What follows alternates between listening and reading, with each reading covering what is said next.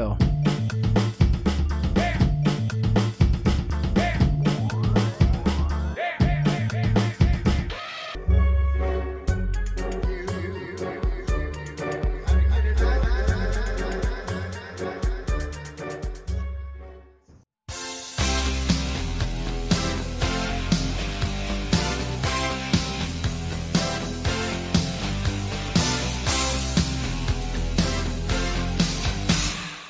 Bom dia, boa tarde, boa noite, planeta Galáxia. Nós somos Obsessões, estamos aqui mais uma vez reunidos para conversar sobre é, o De Volta para o Futuro. O Leandro que sugeriu esse tema e nós abraçamos. É, estamos com ele aqui, o Leandro Antônio e o Vitor Stefano. Por que você escolheu esse filme? Essa é a pergunta da semana, Leandro Antônio. Por que eu escolhi De Volta para o Futuro? Porque é um clássico da sessão da tarde. Filme dirigido por Robert Zemeckis. E passou tantas vezes esse filme, tantas vezes eu assisti pela metade, tantas vezes eu assisti dublado. Por que não? E o filme é muito bem feito. É tudo muito bem pensado, desde a primeira cena até a última. Porque é esse cinema feito como um jogo mesmo para você acompanhar. Ele traz um assunto que é para física, um dos assuntos mais legais, assim, né? Que é a viagem no tempo, e que é bastante estudado. Eu não sou físico, mas eu adoro Einstein, eu adoro o Stephen Hawking, e o Stephen Hawking era o cara que estudava a possibilidade de viagem no tempo, a viagem para o passado, como foi feito no filme, não seria possível, né? a ideia da física pode estar errada, mas no meu entendimento, pode viajar para o passado, mas eventos que acontecem não podem ser mudados. E o que se vislumbra é a viagem para o futuro. Viagem para o passado é uma coisa mais complicada, porque você só pode andar no tempo cronológico para frente. Então, se você ultrapassar a velocidade da luz, você consegue chegar na frente. Então, você viveria, sei lá, nove anos em um ano. Bem por cima, porque o legal do filme também, acho que o Matheus trouxe esse assunto, que é trazer esses temas da ciência para o palatável. Só para lembrar, o Matheus comentou no Star Wars, a ciência né, usada no cinema como até um chamariz de alguma forma, né? São filmes que passaram por mim, pelo menos, na minha infância, na minha adolescência, sabe? Não sabia o tesouro que eu tinha na mão. E experiência, repertório, essa junção da, das coisas vai fazendo você ver o passado de uma outra maneira. A gente romantiza tudo, né? Tudo fica é, galã dos anos 80, total. Mas fala aí. Vou até pular a sinopse de Volta para o Futuro, acho que acho que não se faz necessário no dia de hoje, tá? Ver esses filmes da nossa infância, né? Nós todos aqui temos 30 e poucos, e esse filme foi lançado no ano do meu nascimento, 85. Tinha revisto já um tempo atrás e eu tive a honra de poder rever com meu filho de seis anos, o Caetano. E como os temas dos filmes antigamente eram um pouco mais abertos do que eu vejo dos filmes atuais do meu filho, né? O que mais me pegou no filme foi na parte que ele volta para o passado, o McFly volta para 1955 e ele encontra os pais dele, jovens, e se encontrando. E aquela fase de você ver os seus pais se conhecendo e como isso poderia ter modificado o seu presente, isso foi muito legal de ver porque é essa lógica que a gente vive hoje, a gente só tem o hoje, a gente ouve muito isso, né? Ah, o passado é passado, o futuro não existe, só temos o presente, mas a gente veio de algum lugar. O futuro realmente é, é, é complexo de ver, né? É Para onde nós vamos, porque isso tudo depende do hoje, de alguma forma. E acho que isso é a mensagem do filme, porque quando o McFly ele volta, qualquer movimentação na linha do tempo que ele fizesse ali, e ele acaba fazendo de alguma forma, né, poderia dar um outro rumo para toda a vida dele. Talvez nem a vida dele existisse mais, que é exatamente essa luta do filme, basicamente. É para entender aquela conexão dos pais e como isso pode gerar a não vida dele.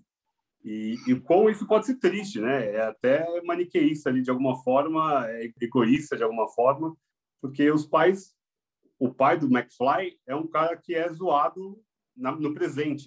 E é muito caricato mesmo, né? A forma como ele é zoado pelo chefe dele, que é um malandrão. E a mãe é uma pessoa que parece que não tem tanta conexão com a família. É...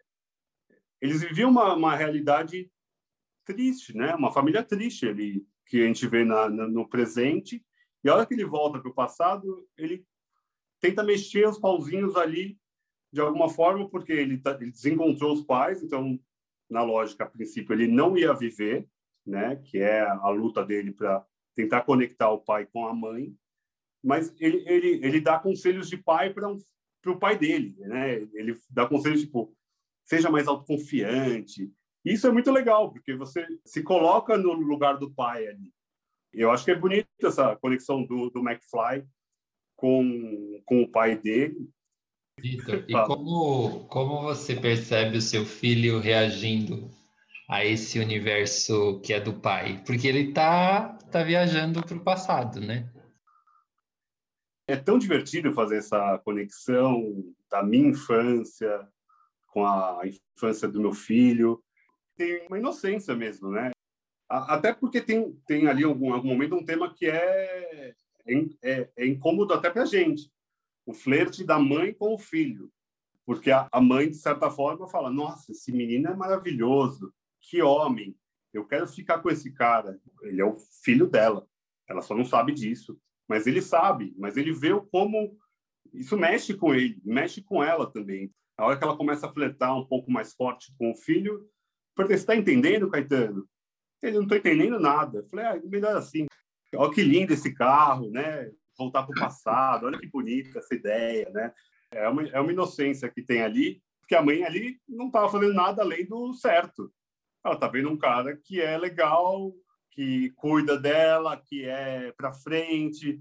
O filho é muito mais interessante que o pai ali naquele momento.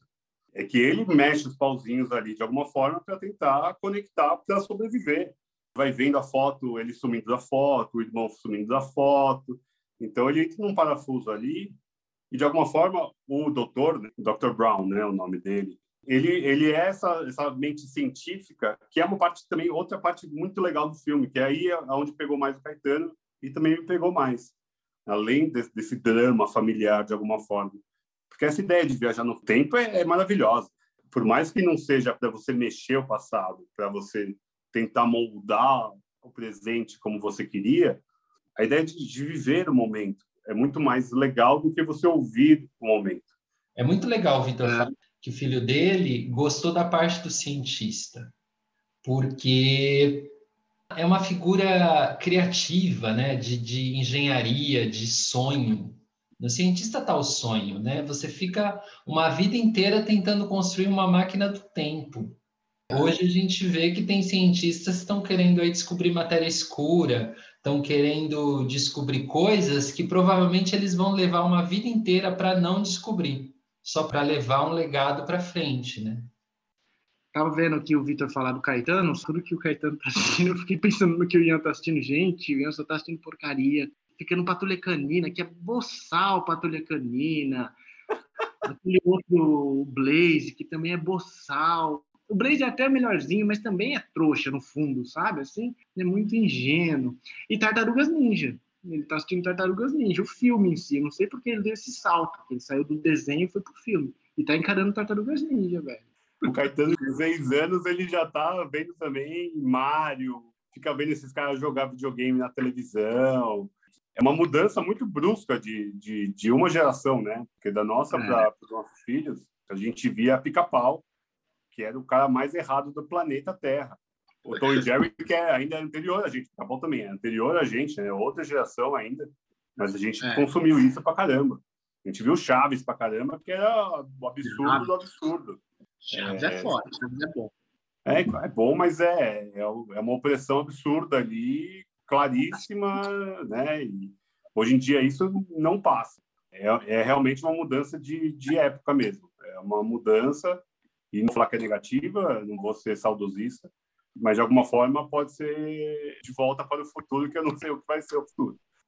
É, sabe que o, o título hoje, De Volta para o Futuro, não sei se é para filosofar, mas me deixa reflexivo, porque, só um parênteses, em algumas conversas parece falar de futuro virou um tema pesado, virou um tema amargo. E de volta para o futuro, né, me deu essa ideia de de volta para uma esperança de futuro. E eu acho o título perfeito, porque ele é, ele é dúbio, ele não, não dá um spoiler do filme.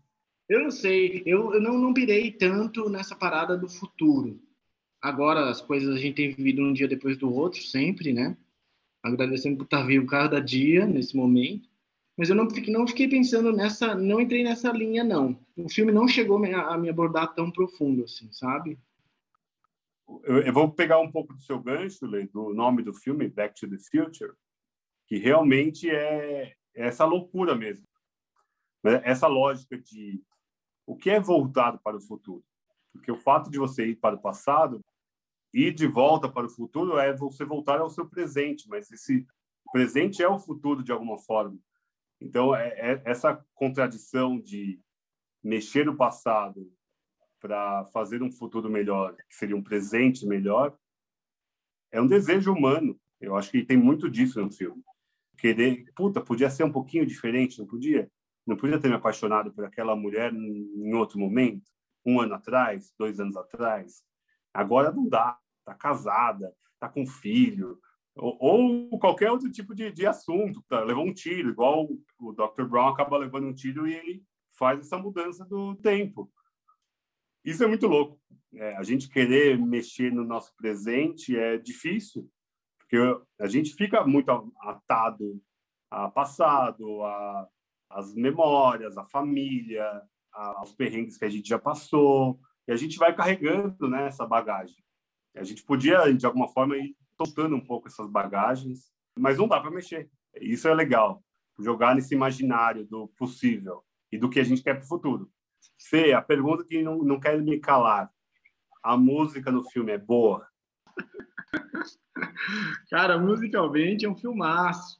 Vocês sabem que eu não tinha visto, cara, nem na sessão da tarde. Se eu vi na sessão da tarde, foram cinco minutos e aí aconteceu aquilo que o Leandro falava que acontecia e acontecia mesmo. Eu parava e ia fazer outra coisa à tarde.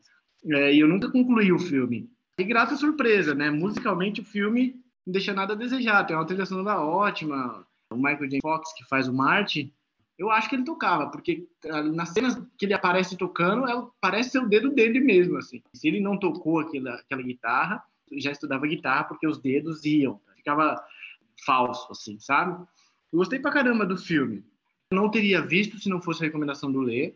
Não teria parado para assistir, porque é um negócio que nunca foi uma referência, tá ligado? Grande na minha vida. Eu gosto muito do personagem do Doc também. Dr. Brown, né? O nome dele. Puta, é. cara, ele tá ótimo ali, que ele parece ser aquele cientista maluco mesmo. Campou isso.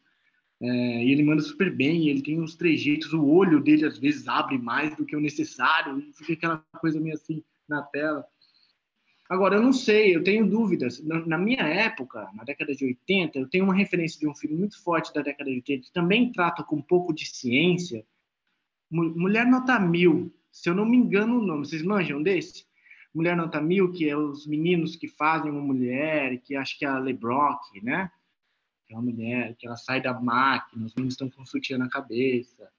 Aquele filme é, me pegou mais dessa época. E tem a questão das décadas, né? Isso também acho que é bem forte no filme. A década de 50 para nós, ela tem uma cara, uma narrativa. A década de 50 nos Estados Unidos é assim. A década de 60 é assado. De 70, 80, respectivamente 90 e a gente está chegando na década de 2020. E a década de 80 ela tem uma força muito grande assim. Eu, quando a gente se conheceu, é, a década de 80 estava muito na moda. Lembra? 12 anos atrás? É, é verdade. É, era legal, assim, você saber do De Volta para o Futuro, porque era uma coisa eles. e o quanto isso, sei lá, formou a gente. Enfim, acho que o De Volta para o Futuro é, é, um filme que eu que faz parte de, de mim de alguma maneira. É, é estranho dizer isso, é muito estranho, porque não tem nada a ver conosco também, assim. Olha o Brasil, olha a nossa realidade. Em 1980 a gente não tinha shoppings, a gente era outro povo. Quando a gente chegou no Rio Valley dos anos 80, já era 2010, talvez, 2000, os primeiros shoppings nas cidades mais afastadas. É, acho 2000, que 2000 por aí. É, shopping no interior de São Paulo. E o shopping me faz lembrar uma outra coisa que também é uma sensação hoje, assim, que é Stranger Things, né? Que é, é tipo é a década de 80 trazida para os anos 2010, 2020, para que os nossos filhos vejam, né? a outra geração veja. Uma coisa que é marcante do filme é o DeLorean, né? que é o carro. É, é um carro que ficou na memória das pessoas, porque ele é realmente chamativo. Tinha aquela porta que subia, né? É, que a gente só vê, sei lá, em Ferraris carérrimas, e a gente, e querendo ou não, o Dr. Brown ele colocou isso ali e virou uma febre. É um dos carros mais marcantes da história do cinema, com certeza. Muito bom. Só um detalhe adicional, esse carro foi construído na década de 80, no comecinho, 81 e 82, e pertencia a uma empresa chamada DMC, que é DeLorean Motor Company e foi o único carro que a empresa produziu, o único tipo de carro que a empresa produziu. Depois ela fechou. Só que o carro que ela fez ficou famoso por causa do filme. Tem uma cena que você gostou mais, Fê? Ah, do, que ele toca Chuck Berry. Ele fala uma coisa muito legal, que é assim, mano, essa daqui é das antigas, mas antiga em relação a mim que vim de 80, não para vocês. Aí no final ele fala, mano, vocês não entenderam, mas os filhos de vocês vão gostar. É, eu perguntei das cenas porque tem cenas icônicas, né? São cenas muito boas, que dá para rever a cena várias vezes e achar legal. Isso é muito desse tipo de filme que nos pegava no meio da tarde. A gente via uma cena. Enfim, você, Vitor, qual é a cena que você mais curtiu?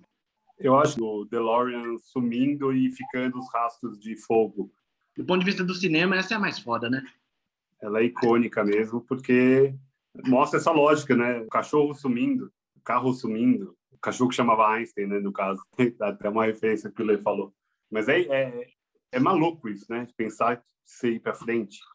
É muito louco isso. Ah, eu piro. Só uma parte, eles são tão sem noção que eles ficam na frente do carro, né? Eles poderiam pelo menos ficar do lado. Vai que a experiência dava errado, tá ligado? Os caras ficam na frente do carro e o carro vindo na direção deles. Né? É muito no... sem noção isso. Coisa de geninho louco mesmo. É, é professor Pardal, né? Ele, ele, tem um quê do professor Pardal, né? Um negócio muito louco. E você, Lei, qual que é a sua cena? Eu tendo a gostar das cenas em que aparece o relógio da cidade. Salve o relógio! Salve o relógio da cidade, porque parece que o prefeito quer restaurar o relógio e fazer ele voltar a funcionar. Só que o relógio está parado há 30 anos. Então, isso é muito legal. Quando ele volta, o relógio está lá funcionando. É meio que uma dica: ó, esse relógio vai parar. Se você está atento, você vai dizer, ó, esse relógio vai parar. A gente está falando do que o filme o tempo todo? Do tempo do tempo. A cena de abertura são aqueles muitos relógios no laboratório, Dr. Brown, Brown, né? E aquela cena do começo também é muito boa, gente. Dele estourando o amplificador com a guitarra. É muito legal. É, é, todo mundo quer fazer aquilo. E é uma referência muito anos 80. Acho que depois o, o Michael Jackson, não sei se foi antes ou depois, mas tem uma cópia do Macaulay Culkin fazendo aquela cena. É depois, é depois. Depois, né? Depois, é. que é o. Acho que é Black and White. E ainda chego a dizer, posso estar influenciado pela questão temporal, porque tem o Moonrise Kingdom e tem o De Volta para o Futuro. De que a cena da tempestade do Moonrise Kingdom foi inspirada na cena da tempestade do De Volta para o Futuro. Elas são muito semelhantes. Não peguei essa Muito referência. bom, Cara muito subindo bom. na torre. E essa cena é muito legal também. Também. Do Dr. Brown ligando lá e eles acertando o segundo que o raio vai cair. Isso é uma coisa impossível, acho, para a ciência. Onde o raio vai cair, como é que você vai passar? Tipo, o Dr. Brown é um gênio. Ele conseguiu. Nessa hora que o raio cair, você vai encostar. Aí você vai encostar É. a antena lá no, no- e vai estar a 88 milhas, que sei lá, Vai para passar nós. bem na hora. É, e ele consegue, e não, e ele ainda re- retroage lá os minutos para que o, enfim, todo mundo sabe a história do filme, se não, não souber, pode ver, se souber, pode ver do mesmo jeito.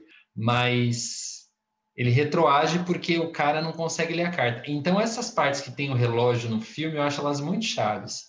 E geralmente são cenas muito bonitas, muito bonitas. Quando ele volta para o passado, que você vê que vai do plano pequeno e começa a abrir, é a mesma paisagem, é a mesma esquina, e abre, e ele olha, né?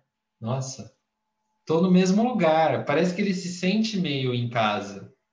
Mas Pode depois parece que ele tá meio se sentindo preso ali, estranho, não sei.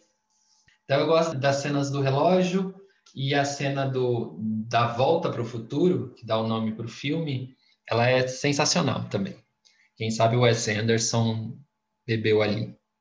Bebeu, com certeza. Tem, teve um- uma mudança que eu peguei no filme, que acho que o shopping chamava Dois Pinheiros. E daí a hora que ele vai para o futuro chama Um Pinheiro, porque ele na hora de ele atropela o pinheiro. Então o, o shopping muda de nome por conta de uma ação dele. Então deve ter muito mais outros easter eggs assim de dessas mudanças temporais que eu não devo ter pego, mas essa eu peguei, que tem tudo a ver com o relógio que o Lê estava falando.